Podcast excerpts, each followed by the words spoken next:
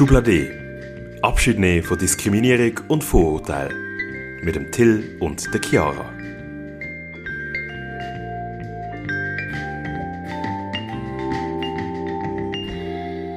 Hallo miteinander. Schön sind ihr auch heute wieder dabei bei einer neuen Imagine Podcast Folge. Das ist die erste nach der Sommerpause und die kommenden Podcasts werden sich jeweils um Persönlichkeiten drehen, die wir ausgewählt haben und jeweils zu einer Thematik, die Imagine umsetzen passt. Und zwar geht es in der heutigen Folge um den Film Die Pazifistin, ein Film über Gertrud Walker, eine der ersten Professorinnen in Europa in Chemie, wo sich pazifistisch, wie der Titel schon sagt, sehr stark eingesetzt hat, und zwar gegen Chemiewaffen, sprich die Nutzung sozusagen von der Wissenschaft in krieglichen Auseinandersetzungen, sowie aber auch für die Frauenrechte sehr stark eingesetzt hat und auch eine wichtige Rolle gespielt hat. Für das haben wir heute den Regisseur, den einen Regisseur vom Film dabei. Und zwar ist er nach dem Film vorbeigekommen ins neue Kino und da haben wir ein Interview geführt. Äh, es ist der Matthias Affolter. Er ist in Basel geboren. Er hat ein Studium in Germanistik, Philosophie und Geschichte. Und seit 2006 ist er freischaffender Autor und Filmemacher. Der zweite Regisseur, der leider heute nicht dabei sein ist der Fabian Schicke. Genau. Und die erste Frage, die ich im Matthias gestellt habe, ist, wie er überhaupt dazugekommen ist oder wie sie dazugekommen sind, den Film zu drehen. Also die Geschichte, äh, die Gertrud Vogel äh, gefunden, die Geschichte, das hat Fabian und er hat schon, äh, bevor ich ihn kennt habe, hat er schon eine, so, sich in einer Videoinstallation mit ihrem Leben auseinandergesetzt und das ist dann dort auf Interesse gestoßen und äh, er hat dann einen längeren Film äh, daraus machen und über einen gemeinsamen Bekannten ist er dann auf mich gekommen und hat mir dann einfach mal eines Tages angerufen und gefragt, ähm, ob ich Interesse habe, mit ihm das Projekt zu machen. Ich habe mir eben die Videoinstallation äh, angeschaut. Und mir hat dann äh, schon natürlich auf den ersten Blick man gerade gesehen, dass es eine interessante Biografie ist. Mir hat vor allem der Aspekt interessiert, dass äh, so eine Person, die ein Leben lang eigentlich für ihr Ideal gekämpft hat, wie und, und am Schluss eigentlich nichts in der Hand gehabt hat, nichts erreicht hat, was man jetzt können wirklich messen oder, oder wo, wo man können vorzeigen wie, ja, wie die auf ihr, wie das Leben erlebt hat. Das ist das, gewesen, was mich an ihrer Geschichte vor allem interessiert hat. Und das andere ist auch, gewesen, dass schon in dieser Videoinstallation ist das, hat man das schon gesehen, dass ja halt von ihrem Leben wirklich sehr wenig Material gibt. Es gibt kein Filmmaterial, kein Tonmaterial. Und äh, Fabian hat dort schon so mit so assoziativen Bildern geschafft und ich habe das auch eine spannende Herausforderung gefunden kann man so eine Person zum Leben erwecken in einem Film, ohne dass man äh, eben jetzt mit Reenactment, dass man jetzt das mit Schauspielern nachstellt und so, dass man das mit dem Archivmaterial, was es gibt, äh, versucht kreativ umzugehen. Mhm. Und wie sind ihr denn bei dieser Recherche vorgegangen? Ich meine, es ist ja doch eine spezielle Art mit der Collage. Ja, also die Recherche einerseits ist natürlich was erzählen wir über ihre Geschichte? Da ist ja schon viel Vorarbeit äh, gemacht worden von der Gerrit von Leitner und der Franziska Rocco, die beiden Frauen, die Historikerinnen, die man auch im Film sieht. Ähm, und ja, nachher ist es eigentlich schon während dem Schnitt haben wir dann auch immer wieder die passenden Bilder zugesehen. Es hat natürlich den Fundus gegeben an einfach Bilder, die es von ihr gibt. Also es ist relativ beschränkt, das sieht man auch im Film. Ich glaube, jedes Porträt, was es von ihr gibt, kommt vor, mindestens einmal. Und dann sind wir wirklich halt so thematisch vorgegangen, was würde jetzt zu dem passen. Und das ist so äh, eigentlich unsere Corona-Arbeit gewesen. Das, wir, haben wir uns das immer so hin und her gegeben, dass ich einmal so Szenen entworfen habe und irgend so ein paar Bilder, die ich mir vorstellen könnte. Und dann hat Fabian äh, Collage gemacht, erste und so. Und dann sind wir da relativ ja, in diesen Archiv gesehen während, während dem Lockdown. Einerseits ist natürlich schon ähm, dieser Frau äh, den Platz in der Geschichte zurückgeben oder einen Beitrag dazu zu leisten, dass sie, dass sie in der Wahrnehmung, äh, eben, dass man auch die Geschichten gehört, nicht nur jetzt die, die, den Krieg angefangen haben und beendet haben oder gewonnen haben oder so, sondern dass man das ja auch äh, viel Leute gegeben hat in dieser, in dieser Zeit, vor allem Frauen, die von einer anderen Ebene aktiv sind. Das ist natürlich äh, schon eben die, die, Biografie zu erzählen und auf der anderen Seite ist es eben eigentlich die Auseinandersetzung mit, mit ihrem Idealismus, wo man eigentlich sehr ähm, für unsere Zeit auch relevant gefunden haben. Oder so die, die Frage, oder die Frage, die am Schluss der Martin Walker stellt, ist sie verbittert gewesen. Und ich habe das Gefühl gehabt, sie ist nicht verbittert gewesen, sondern dass ihr der ganze Kampf auch viel gegeben hat und sie hat sicher auch viel, viel erlebt in ihrem Leben. Vielleicht noch ein bisschen, wenn wir schon einen Regisseur vor uns haben, ähm, noch ein bisschen weg vom Film, den wir gerade gesehen haben. Gibt es irgendetwas, so ein bisschen vielleicht auch eine kritische Frage, so, ist es einfach für dich oder für euch als Schweizer Regisseure, ähm, in der Schweiz einen Film umzusetzen? Kriegt man da genug große Unterstützung? Ja, also was heißt, was heißt schwierig? Also man kann sagen, im, im internationalen Vergleich ist sicher in der Schweiz sind mehr Mittel vorhanden. Also ich glaube jetzt in der, in der Schweiz einen Film können zu finanzieren ist, ist einfacher als in Amerika oder so. Aber es ist natürlich immer, äh, es gibt auch in der Schweiz viel mehr Projekte, die gemacht werden, als Mittel um sind. Also das ist so ein bisschen eine relative Frage. Ähm, es, ist, es ist immer ein, ein langer Prozess. Also das, durchschnittlich geht glaube ich, so eine Film fünf bis sieben Jahre, wenn man anfängt, bis dann wirklich der Film in den in die Kinos ist. Willst du noch konkret etwas über den Film vor ähm, loswerden, wo die besonders beim Drehen oder beim Recherchieren aufgefallen ist? Oder ist etwas vielleicht nicht so überkommen, wie du das gerne hättest? Oder etwas besonders Gutes? Also was ich einfach interessant gefunden habe, ist die äh, Auseinandersetzung mit den Großneffen. Weil die sind wirklich, also dort finde ich, hat sich das so schön gezeigt, was eigentlich im Großen passiert, wie es auch im Kleinen passiert ist. Oder das Tante Tut ist nicht ganz klar im Kopf. Und also der Martin Bocker ist eigentlich auch sehr interessiert und, äh, und hat uns auch unterstützt und so. Und es ist, man kann ihnen auch keinen Vorwurf machen und so, aber das ist, das ist wirklich etwas, wo dann die Situation, wo, wo wir sie dann so konfrontiert haben mit der Geschichte, mit dem Grab, dass sie da irgendwann verscharrt worden ist, das hat eigentlich so viel erzählt für mich, wie man, wie man halt eben mit so Leuten, die also ich weiß auch nicht genau, was der Konflikt in dieser Familie war, aber es hat glaube schon mit, mit Kommunisten und so, dass sie sich zu wenig von Kommunisten abgrenzt hat und so äh, zu tun hat. Oder dass, nicht, dass sie am Schluss irgendwann so verscharrt worden ist. Das war so ein Bild, gesehen, das ich gefunden habe, das sagt so viel aus im Kleinen was, über das, was im Großen auch passiert ist. Ja, dass sozusagen die engsten Familienmitglieder eigentlich ganz anderes Bild haben von dem, was sie eigentlich wirklich bewirkt. Genau, wie, was für Geschichte, wie, wie eine Geschichte erzählt wird oder was wir von der Geschichte mitkriegen oder der, der Blick auf die Geschichte. Genau. Ja, unbedingt. Mhm. Also, jetzt gerade eine ganze zu dem, der mhm. älteste von denen ist ja offenbar 23 gesehen, als er gestorben ist. Mhm. Jugendlichen und junge Leute interessieren sich halt einfach noch für die Geschichte von der Großtante und Großeltern mhm. und merken dann, wenn man 50, 60, 70 ist, hat man sie doch gefragt. Das ist, glaube ich, häufig das Phänomen. Mhm. Es ist wichtig, ähm, also ist es so, oder ob ich eine Vorwurf machen will oder nicht. Die zweite Frage. Jetzt ist offenbar in der Psychiatrie gelandet. Ja.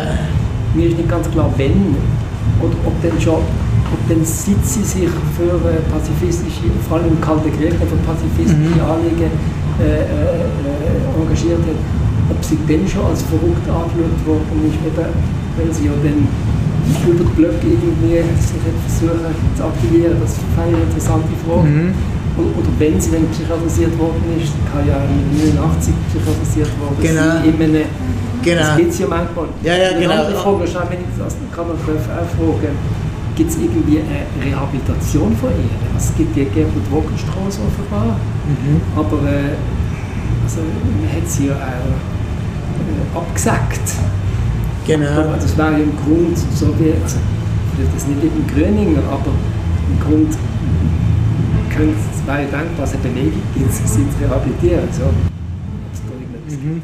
Also jetzt sind, sind viele Fragen, die alle miteinander zu tun haben. Okay. Also ich meine, das eine ist ja, klar, sie haben sich nicht interessiert, ich, ich mache denen auch nicht den Vorwurf, aber sie haben ja auch mitgekriegt, dass Tante Dudi ist nicht ganz klar im Kopf. Also es ist ja nicht nur so, die haben ja wirklich eigentlich auch eine sehr äh, subjektiv gefärbte Version äh, von, von ihr und eben halt die ganze, was sie sonst gemacht hat, hat sie nicht mitgekriegt. Das mit, in Psychiatrie ist sie tatsächlich ähm, erst glaube zwei Jahre vor ihrem Tod gekommen und man weiß auch nicht genau, was also was wir gefunden haben, sind so Briefe gewesen, die sie im hohen Alter an ihre Anwältin, die irgendwie, glaube eine Freundin von ihr war, geschrieben hat. Und also man hat nicht Brief gefunden, sondern Antworten von deren Anwältin. Und, und dort, äh, aus dem geht hervor, dass sie dort schon also die schreibt dann, sie malen da bestimmt zu schwarz und irgendwie, dass, dass, äh, dass jetzt irgendwie sie die, glaub, die große Masse oder also sie hat sich bedroht gefühlt. Sagen. Das, das ist aus dem raus, rausgekommen und vielleicht auch nicht jetzt in dem Konkreten, hat sie vielleicht schon ein bisschen äh, Verfolgungsfantasie gehabt, aber ja nicht ganz unberechtigt ist, auch dann mit dieser, mit dieser Fische. Ähm, aber das mit dem «Sie ist verrückt» und so, das, das, das hat eigentlich angefangen, dort, was in Amerika war, dort hat sie so einen Zusammenbruch gehabt, was sie dann auch auf in dem Institut, wo sie da so gemobbt worden ist, dort, dort, was sie dort abgebrochen hat und dann ist sie zurückgekommen und dort hat sie schon so einen Zusammenbruch gehabt, wo man nachher gesagt hat, eben die heilige Verfolgungswahn und, und die Spinne und so, aber dann hat sie ja noch über 40 Jahre weitergeschafft und eben bis im, im hohen Alter noch Reisen gemacht nach Moskau und alles. Also, eben, das, ja. das finde ich jetzt filmtechnisch schön. Also ich finde es übrigens ganz schön. Mhm. Wirklich auch die Form. Ich habe es noch nie so gesehen, also noch nie so, vielleicht schon gesehen, aber nicht toll gefunden. Aber da habe ich es jetzt wirklich toll gefunden. Aber ich finde jetzt filmtechnisch ist das der Moment, wo, wo noch man sieht, ja halt, sie hat mit 82 noch, ist sie eingeladen worden wohl auf Moskau, oder? Mhm.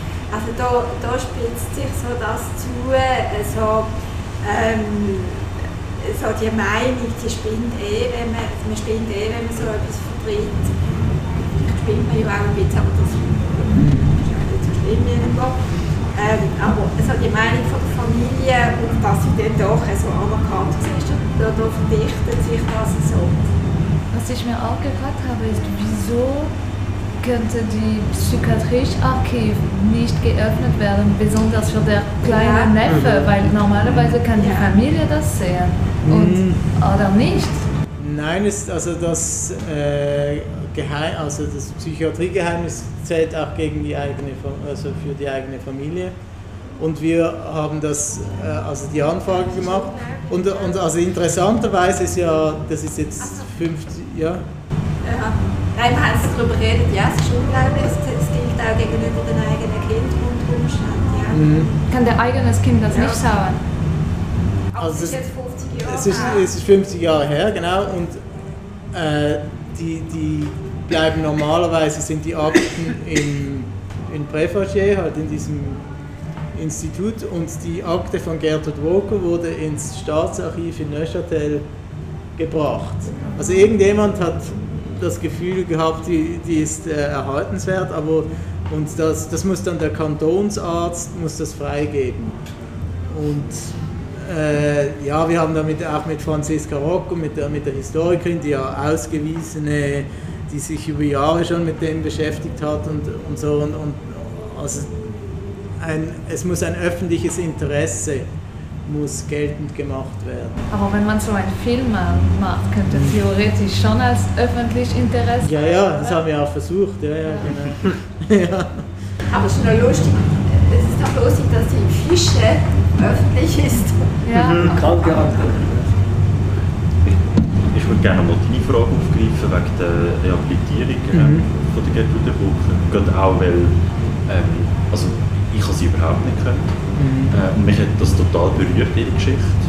Und ähm, für mich steht sie auf der gleichen Stufe wie international berühmte Persönlichkeiten wie die Rosa Luxemburg oder der Bertrand Russell, die sich auch pazifistisch engagiert haben, äh, im Ersten Weltkrieg unter anderem wo ähm, auch ja, für das teilweise unter die Rede sind, aber das sind bekannte Persönlichkeiten so und die sind auch in, den Ländern, wo sie ähm, sind und gewirkt haben, ähm, sind ihre Biografie aufgearbeitet und so weiter. Und bei ihr scheint das nicht wirklich der Fall zu sein. Also, sie hat nicht den Stellenwert als international bekannte Persönlichkeit, als Schweizerin, wo man irgendwie kann präsentieren als Heldin oder so. Ja. Also es, eben, ich meine, die Gertrud Walker Straße, das ist ein, ein Strössle an der Uni, also das ist irgendwie nicht eine richtige Straße, aber das ist ja schon... Aber Ja. darum ist dort etwas aufgearbeitet worden oder geht dort etwas, dass man Ja, also ich meine, dass wir jetzt den Film gemacht haben und ich meine, der ist ja auch jetzt finanziert worden und vom Fernsehen mit finanziert worden, also es ist offiziell nicht, aber ich weiß auch nicht wie... Es wird ja auch nicht offiziell ähm, jetzt äh, etwas verschwiegen oder so. Es ist ja, eben, es ist ja wie halt, dass man eine andere Sicht auf Geschichte hat, oder? Dass man, also ich, ich, die, die ganzen Friedensfrauen, was die da gemacht haben, das habe ich auch überhaupt nicht gewusst, oder? Das ist so ein Teil von der Geschichte, den man halt einfach nicht äh, wahrgenommen hat und was jetzt halt ja, eben, dass immer jede Zeit hat ja eine andere Sicht auf die Geschichte, oder? Dass man vielleicht auch jetzt solche Sachen auch... Ja, sie hat vielleicht Pech gehabt, dass sie in der Frauenbewegung so in den 79 und 70er Jahren nicht entdeckt worden ist. Oder? Dort sind viele Frauen entdeckt worden, Mhm. aber sie hat jetzt nicht. Sie tatsächlich. Ja, sie hat's halt, auch- das hat sie halt auch Ja. verpasst. Oder? Also das Frauenstimmrecht, das hat sie auch nicht mehr erlebt und so. Aber man sieht ja auch, dass sie viel- viele Sachen, die sie dafür gekämpft hat, sind ja besser geworden. Also sie hat ja auch... Man kann nicht, aber sie hat halt nichts, ich glaube es hängt schon damit zusammen, dass man sie nicht kennt, sie hat nichts, wo man dann wirklich kann sagen kann, das ist die erste gewesen, oder das und das, hat halt nichts zu Lebzeiten wirklich Greifbares erreicht. Das ist schon, ich finde also ich meine, die Giftgasangriffe, die sind natürlich dort sehr, sehr diskutiert worden. Also das mit Kampfgas und so. Aber auch die Stellungnahmen offenbar gegen in Sachen Radioaktivität, das ist ja sehr, ähm, das ist schon sehr interessant. Und das ist ja auch das Schicksal von einer Person, die nicht politisch sich organisiert hat, sondern eine gewisse an, an, an die Wissenschaft geglaubt hat und wenn etwas wissenschaftlich nachgewiesen wird und als wahr angeschaut, dann sollte sich das eigentlich selber durchsetzen. Und das ist eben nicht so. Mhm. Gut, sie hat sich ja schon politisch engagiert, also in der Frauenstimmrecht. Ja, stimmt. Es ist, halt, es ist natürlich auch eine Zeit, gewesen, wo sie noch nicht hätte können, äh, Bewegung politisches. Amt, in ein politisches Bewegung Amt gewählt werden. Ja, Ja. stimmt, das sind Ja. gewesen. Ja, ja. Das stimmt, ja. Das ist irgendwie tragisch, ja. Ja, und dann ist sie natürlich in den Kalten Krieg gefallen. Genau. Und, und dort ist, das ist eben mit der Rosmarie, das ist der, also die Rosmarie, die das ist ja ihre Nichte, die Tante von diesen drei äh, Brüdern, die ist auch Leistung gewesen und ist, äh, also, aber die ist so sehr konservativ gewesen und die hat überhaupt, die hat gefunden, ja, sie, sie merke nicht, dass sie von den Kommunisten missbraucht wird oder vor der Karre gespannt wird. Aber das ist sie hat das, also Gertrud Walker hat das genau gewusst und sie hat auch, es ist sogar in der Fische gestanden, sie sei eine Nicht-Kommunistin. Aber sie hat halt einfach irgendwie mit allen Leuten, die eben die internationale Frauenliga, die haben halt einfach mit, ähm, mit allen Leuten ähm, zusammen geschafft, die die gleichen Anliegen hatten, egal ob es jetzt aus dem Ostblock oder und, und ist eben nach sie hat sich einfach nicht gesagt, das sind alles Böse und so und dann ist sie ja und halt äh, Friedensaktivismus ist auch oft mit äh, eben das ist ja das Zitat vom General Guison, dass man sich dann zum Helfer vom Kommunismus macht, wenn man, wenn man quasi gegen die Atombomben ist. Das ist halt jetzt so schwarz-weiß. Ja. Das habe ich nicht. Ist es, habt ihr es gelesen? Nein, das ist, wir haben das nicht. Ah, Wir, das sind einfach so Zeitgeist-Zitate, ähm, Zitate, die wir gesammelt, gesammelt haben. Ja, aber das ist, das ist der General gewesen, Ja. Man kann auch sagen, sie hat sich nicht auf eine Seite im Kalten Krieg von einer Seite instrumentalisieren lassen. Genau, Und das ist ja auch eine, eine große Leistung. genau. Aber auch mit der Tragik, dass man dann äh, von niemandem. Ja, ja, das, das hat. Äh, ja, das, also das hat das ist sie sich auch voll bewusst. Eben, dass sie am Schluss sagt, sie hat ihre Karriere bewusst mit.